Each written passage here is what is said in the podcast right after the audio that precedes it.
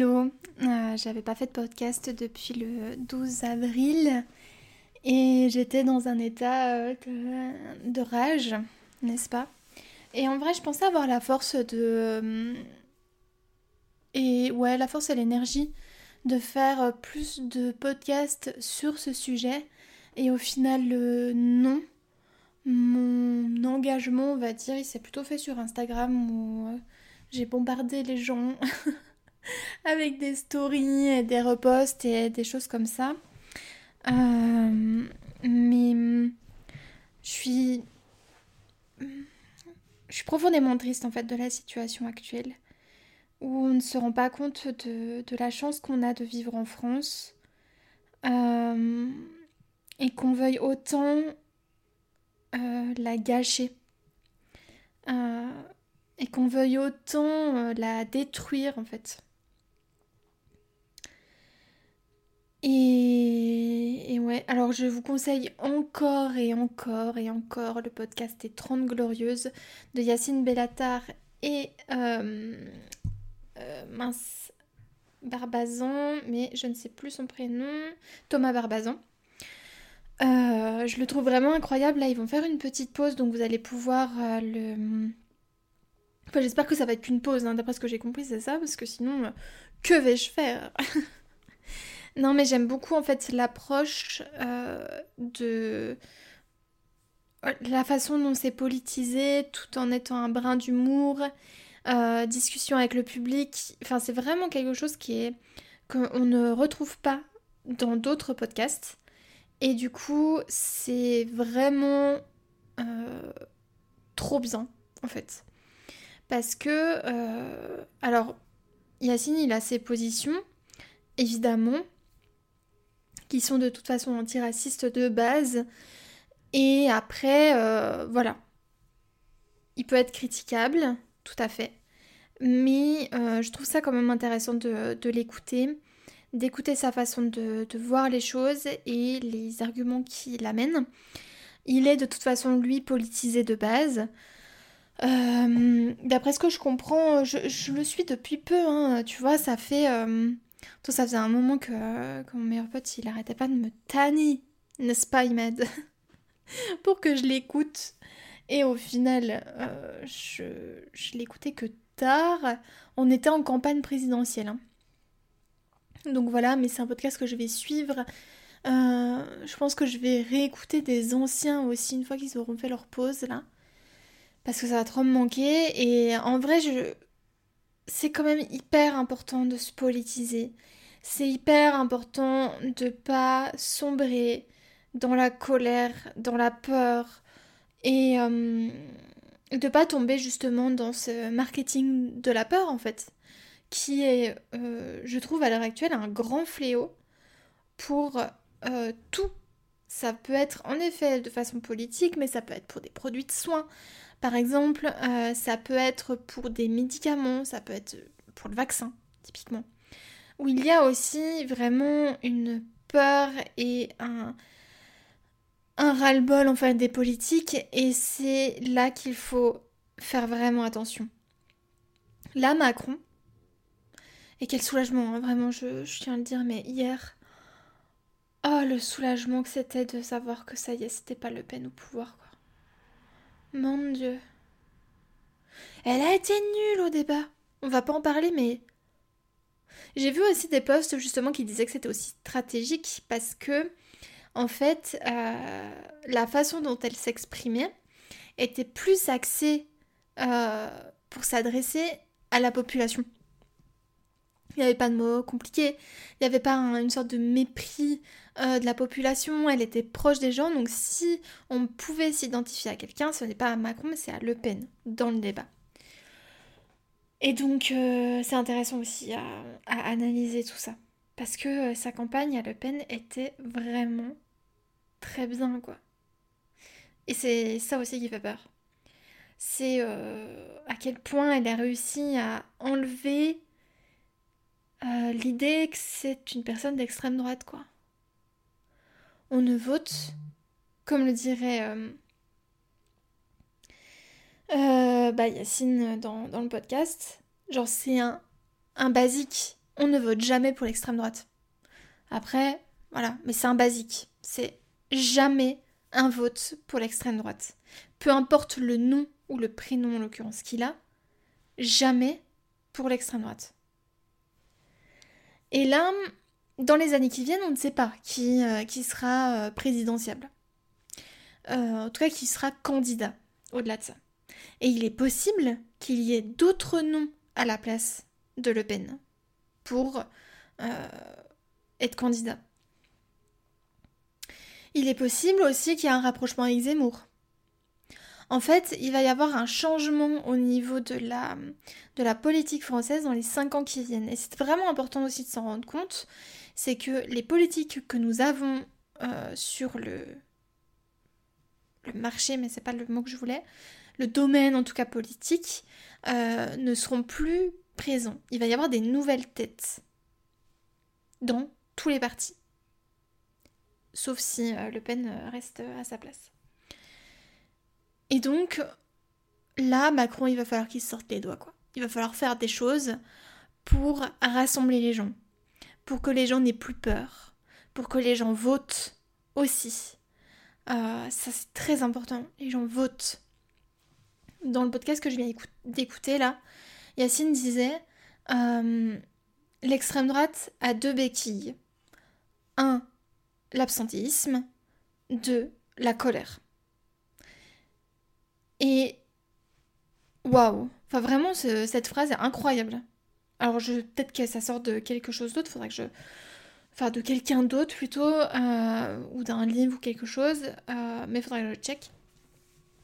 Parce que je trouve que cette phrase elle, elle est puissante et elle, euh, résume vraiment, bah, elle résume tout quoi. Hmm,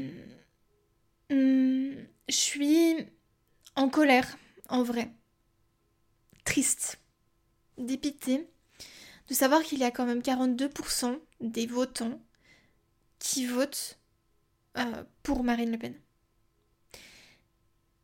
Alors, c'est possible aussi qu'ils votent contre Macron. Mais quand on parle de l'extrême droite, on parle de pour. Euh, l'extrême droite, il faut vraiment en avoir peur.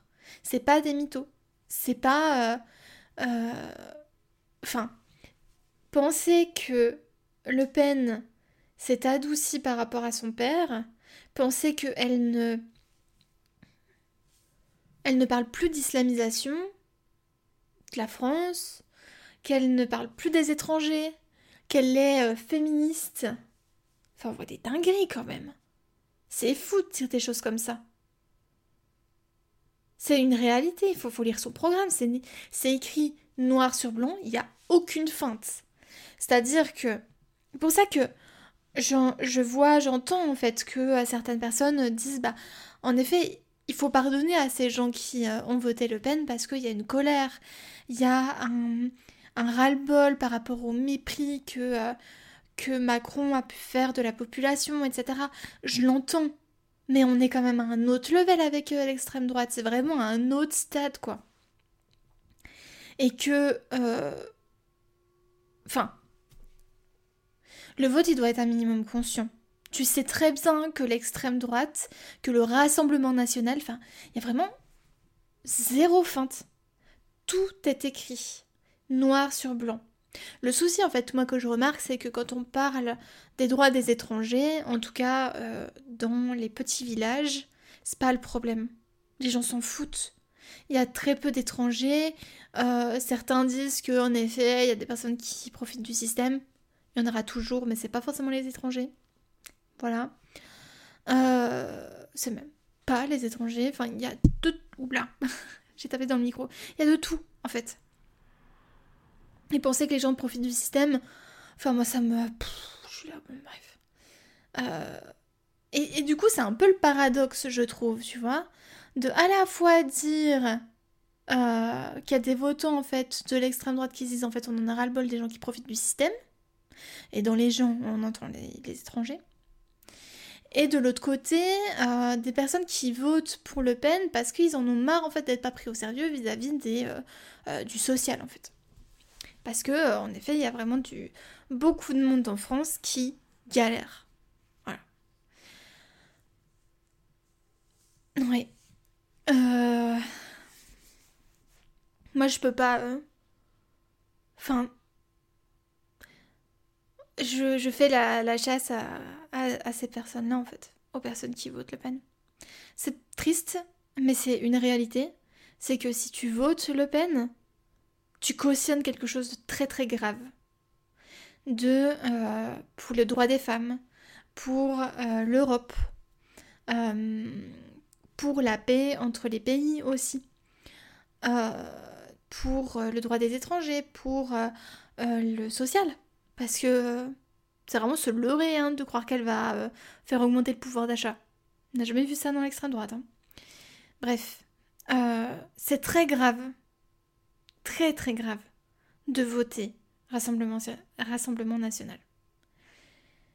Et hum, en vrai, j'espère vraiment que les personnes les plus proches de moi ne l'ont pas fait. Et je ne pense pas. Parce que j'espère avoir des personnes intelligentes autour de moi. Euh, et ma foi, si elles sont pas votées, euh, bon, je franchement, euh, je préfère des personnes qui s'abstiennent que des personnes qui votent Le Pen. Mais ouais.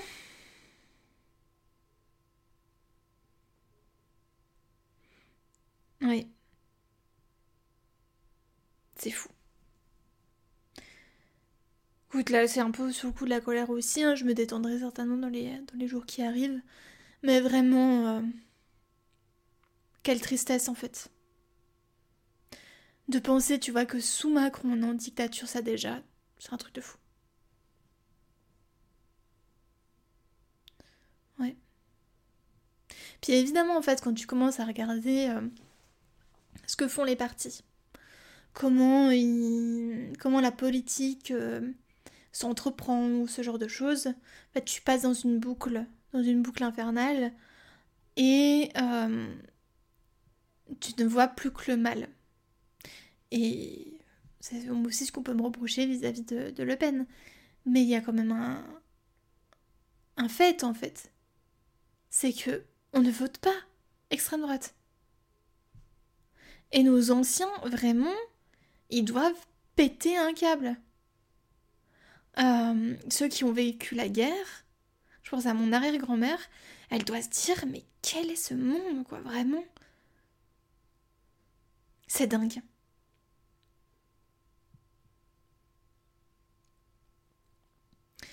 On va avoir plus de stats là dans les jours qui arrivent avec... euh, tu vois, ça, va être intéressant aussi de savoir euh, les jeunes ce qu'ils votent. Il va y avoir une grosse propension... euh, faut que j'aille retirer mon truc du four.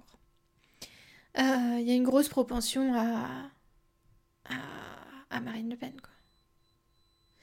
Bref. Je vais retirer mon truc du four. Enfin bref. En vrai, tout ça, euh, moi, ça me, me motive à par- parler un peu plus de politique et à me sentir un peu plus légitime à, à en parler. Parce que euh, tout est politique, en fait. Et, l'assumer, c'est aussi participer à un certain euh, changement. En tout cas, euh, c'est comme ça que j'ai envie de le voir. Et vraiment, je trouve ça vraiment très important, quoi. Au vu de la situation, au vu des résultats, j'ai vraiment peur pour, euh, pour les prochaines élections présidentielles, quoi.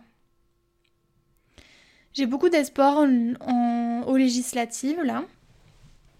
Euh, en espérant qu'il y ait très peu de, députés d'extrême droite. C'est député, hein, si je me... Oui, oui, c'est ça aux législatives, euh, qui peu en fait de vote pour l'extrême droite en tout cas. Mais hum, on a l'abri de rien, n'est-ce pas? Et puis, puis voilà. Et il serait temps que les politiques aussi prennent en considération euh, le peuple et arrêtent euh, de parler aux élites, de penser qu'aux élites et de faire les lois pour eux. Et, ouais. En fait, moi, je peux pas me résoudre à, à me dire que. que je- de pas mettre ma pierre à l'édifice en fait contre l'extrême droite. Après que tu votes euh, finalement euh, même à droite, euh, à gauche, je m'en fous. C'est pas la moi mon combat, j'ai pas l'impression qu'il soit forcément là. quand bien même on entend des dingueries aussi du côté de, la droite, hein, Pécresse qui parle de grand, grand remplacement, c'est un.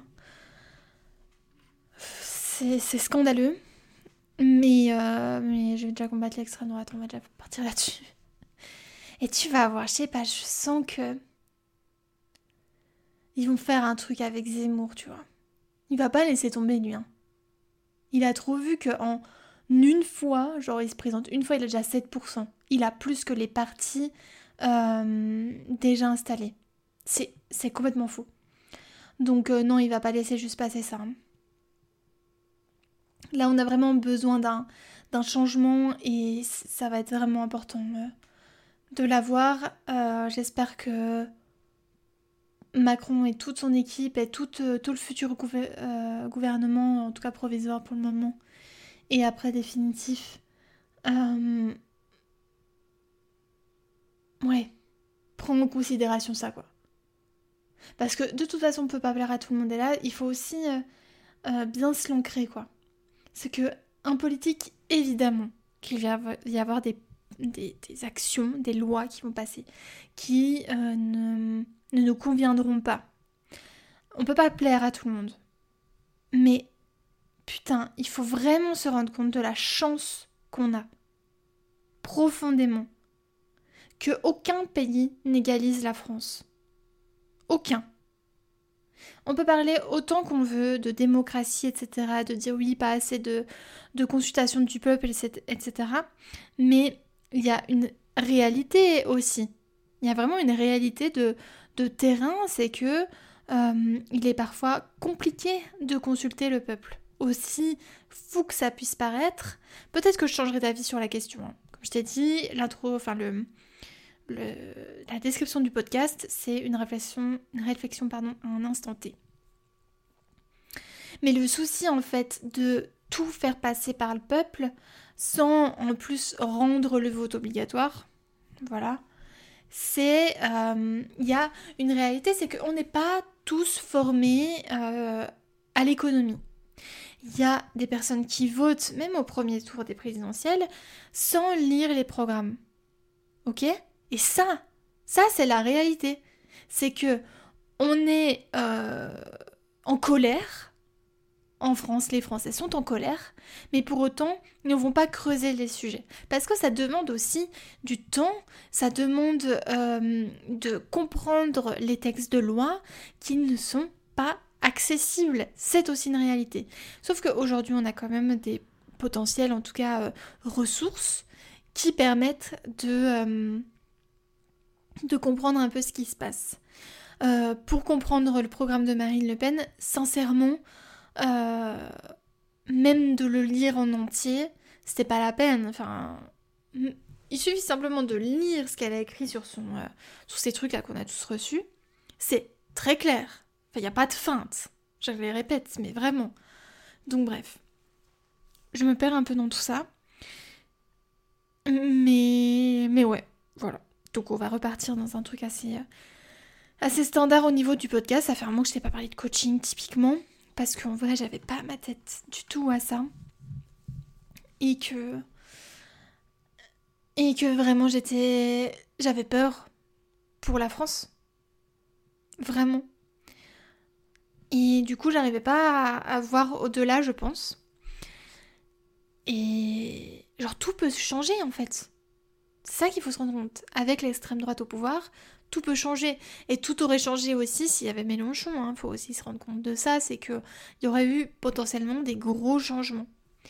Euh, mais je ne compare en aucun cas les deux. Hein. Qu'on soit très clair. C'est jamais un vote pour l'extrême droite. Voilà. Bref. Euh, du coup, en conclusion de ce podcast, écoutez les 30 Glorieux, c'est vraiment euh, un podcast que j'aime beaucoup. Euh, et, et qui, je trouve, fait prendre, je trouve, pardon, fait prendre conscience de euh, l'intérêt et de l'utilité qu'a un vote. Voilà. Du coup, je te retrouve dans un prochain épisode. Je ne sais pas. Euh, de quoi il parlera, je sais pas euh, comment je vais, je vais axer le, la suite. Mais, mais ouais, en vrai, je suis soulagée, mais tellement. Du coup, on va pouvoir avancer, on va pouvoir continuer de lutter. Euh, ouais. J'ai trop... Tu vois, il y a un truc, il y a une phrase qui, qui m'a marqué, c'est avoir le... C'est donc, pardon, parce que j'ai planté mon truc. c'est avoir le courage de ses opinions. Et je pense que je ne l'ai pas assez. Tu vois, j'appuie pas assez parce que j'ai l'impression de ne pas savoir assez. Ça, c'est le grand truc de ma vie, tu vois. Euh, alors même que mes positions et mes valeurs profondes n'ont pas changé depuis des années, mais je ne l'ai pas assez appuyé, je trouve. Donc, les personnes qui sont autour de moi pensent déjà que je suis très féministe, alors que vraiment, J'en dis très peu, mais juste lance-moi sur le sujet. Évidemment que c'est un sujet qui me tient à cœur, donc euh, je vais te rentrer dedans, quoi. Euh, ou je vais pas forcément te rentrer dedans, mais en tout cas, on peut avoir une discussion très longue sur le sujet, il n'y a aucun problème. Mais euh... mais faut se préparer, quoi. Parce que euh, en fait, il y a eu un temps où j'écoutais beaucoup, beaucoup, beaucoup de podcasts, euh, tu vois, entrepreneurial. J'écoutais beaucoup de podcasts féministes, euh, antiracistes, etc. Et j'en ai eu un peu ras-le-bol parce que, ben, ça fait aussi que tu entretiens une certaine colère, que tu entretiens une certaine animosité et que ta santé mentale, elle en prend un coup. Et du coup, euh, je me suis détachée de ça. Mais en fait, je vois, putain, c'est trop important. Ça te permet d'avoir des arguments. Ça te permet de d'avoir une certaine euh, intelligence euh, pour pouvoir argumenter et pour pouvoir débattre, tu vois. Parce que en général, moi j'ai remarqué, hein, quand je débat d'un sujet sur lequel je ne suis pas d'accord avec la personne en face, la personne va me sortir des chiffres qui n'ont aucun sens. Voilà.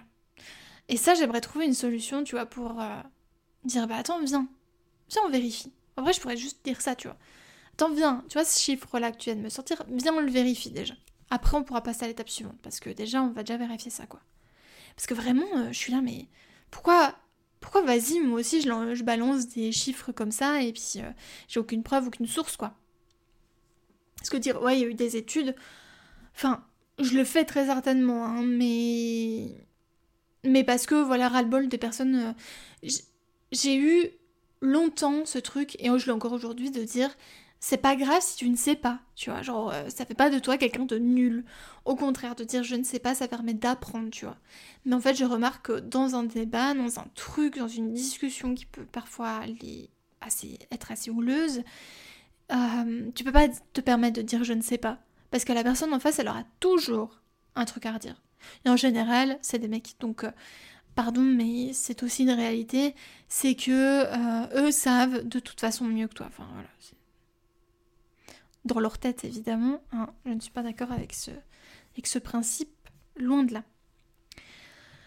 Bref, allez, cette fois je, m'arrête, mais on, on, va reparler de tout ça et et je te ferai des recos aussi de, de documents, de podcasts, de plein de ressources en tout cas, euh, qui évidemment ne seront pas neutres, puisque la neutralité n'existe pas.